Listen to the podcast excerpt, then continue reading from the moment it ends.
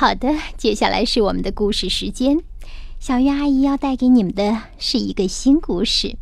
在告别了海伦·凯勒以后，我们要进入的是法国的圣埃克苏佩里所写的故事《小王子》。开始讲故事之前，小鱼阿姨想先向你介绍介绍他。他和所有听我们节目的孩子们一样，从小就有属于自己的梦想。圣埃克苏佩里的梦想是成为一名飞行员。不过呀，实现梦想可并不是轻松简单的事情。在经历了许多的波折之后，他才成为了一名空军少尉。可后来呢？由于在一次战斗中，他头部受伤，只能退役。没过多长时间，他又进入到了民航公司。他和自己的同事们一起去开拓新的航线。二十七岁时，圣埃克苏佩里被任命为撒哈拉大沙漠边缘一个航空中途站的负责人。正是在飞行间隙和孤身一人待在中途站的日子里，他根据自己的冒险经历，写出了《南方航训》《夜航》《人的大地》等等杰作。还有一部就是《小王子》。不过呢，这个故事倒并不是写给孩子们看的童话，而是一部写给成人看的童话。那么，写给成人看的童话和写给孩子看的有什么区别呢？小鱼阿姨不知道，我得和你一起分享这个故事，然后慢慢的去寻找答案。你们知道吗？《小王子》这个故事呀，被认为是二十世纪流传最广的童话。它不仅被翻译成一百多种文字，还经常被搬上舞台或者改编成电影。那么，这个故事里究竟讲了一个什么样的故事呢？他说的是一个外星球的小王子，在和自己的玫瑰花园矛盾以后。到各个星球流浪的故事，他遇到了各种各样的人，最后来到地球。在沙漠中，他开始了自己寻找友谊和真情的历险。这，就是我们要共同分享的小王子故事的一个简单的概括。好，下面我们要一起进入到故事里了。这个故事呀，和我们之前所讲到的《山居岁月》。还有《格列佛游记》一样，都是第一人称的形式写的。虽然之前我还从来没有尝试过用第一人称的方式来讲给你们听，但是我觉得可以从这个故事开始吧。既然很多故事都喜欢用第一人称的方式，那说明第一人称的方式还是有它的道理。你们说呢？同意小鱼阿姨的这一回尝试吗？我看到有小朋友点头了。那好吧，我就要这样开始了。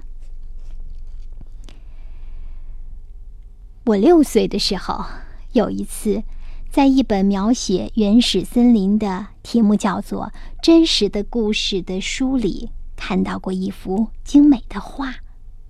画中表现的是一条蟒蛇正在吞食一头猛兽。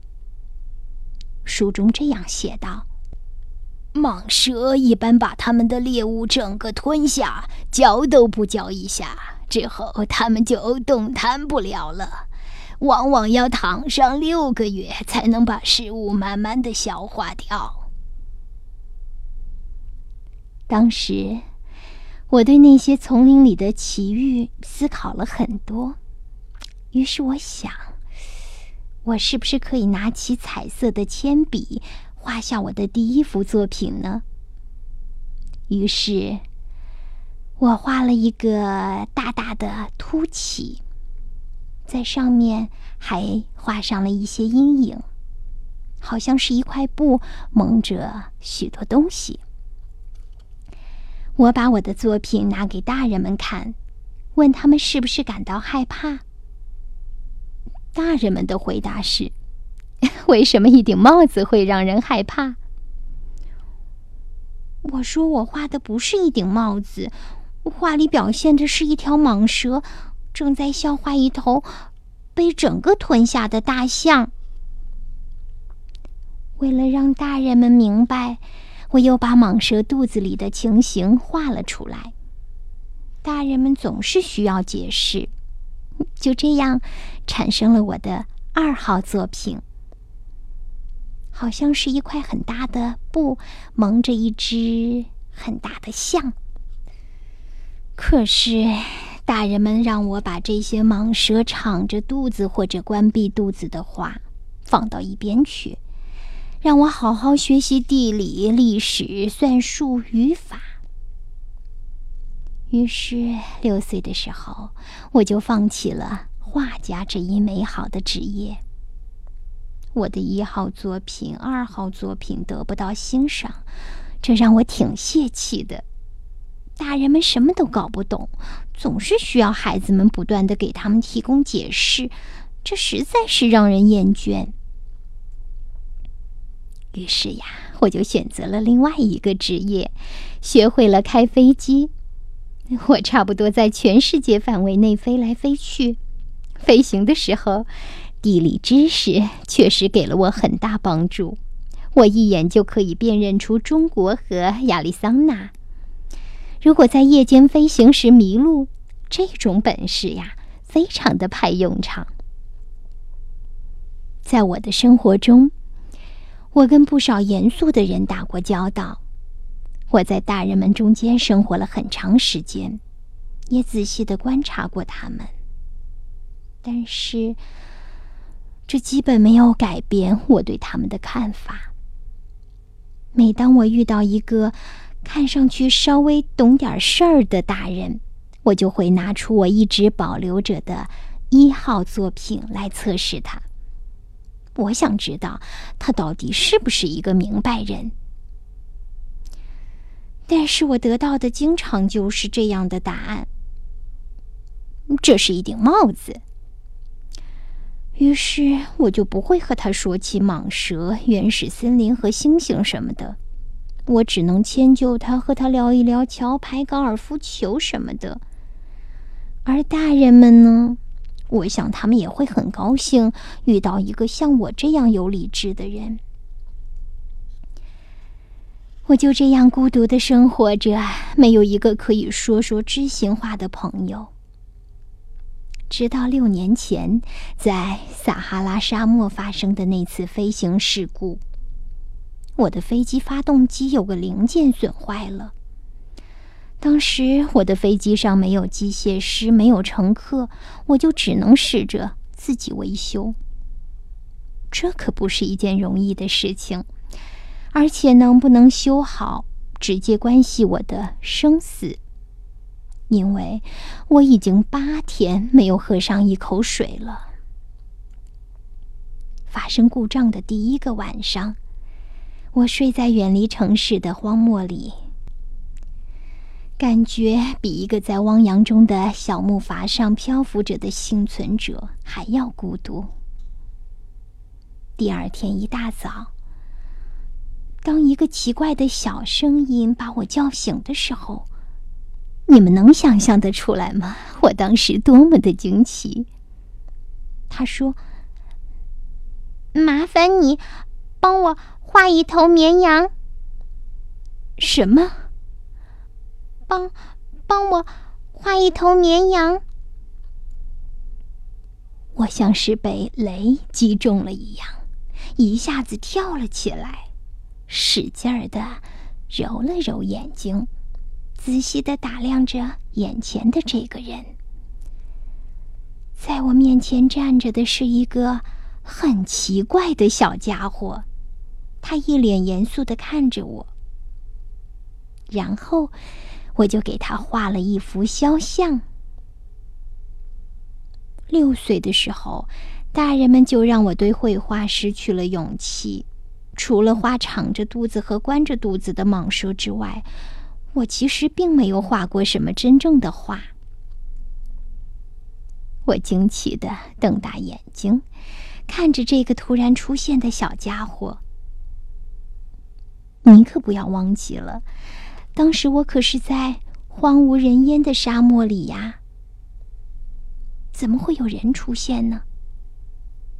这个小家伙看上去不像是迷路了，而且他也没有很累、很饿或者很渴的感觉，更没有表现出害怕。也就是说，他看上去一点都不像一个迷失在沙漠中的孩子。我惊讶了半天，好不容易才可以开口说话。嗯，那个，你在这里干什么？他一本正经，好像是在说一件十分严肃的事情一样，慢慢的对我说：“麻烦你，请你给我画一头绵羊。”通常情况下，当人们被神秘震慑住的时候，就不得不被它支配了。尽管我觉得很荒诞，但是在这个人迹罕至的沙漠，在面临死亡威胁的时候，我还是从口袋里掏出了一张纸、一支钢笔。我想起自己只学过地理、历史、算术、语法。所以有点沮丧的对小家伙说自己不懂画画，可他回答我说：“没关系，请给我画一头绵羊，因为我从来没有画过绵羊。”于是只好给他画了那两幅图中的一幅，也就是关着肚子的蟒蛇。不料。小家伙看过以后所说的话让我目瞪口呆。他说：“不，不是的，我要的不是把大象吞进肚子里的蟒蛇，蟒蛇很危险，大象太大，我的家很小。我要的是一头绵羊，请给我画一头绵羊。”我就照着他的意思画了。然后呢？然后的事情，我想已经把你的胃口吊起来了，对不对？可是时间已经差不多了，所以小鱼阿姨得等到下回再说啦。你要闭上眼睛睡觉了。好，祝你有个好梦，晚安，宝贝。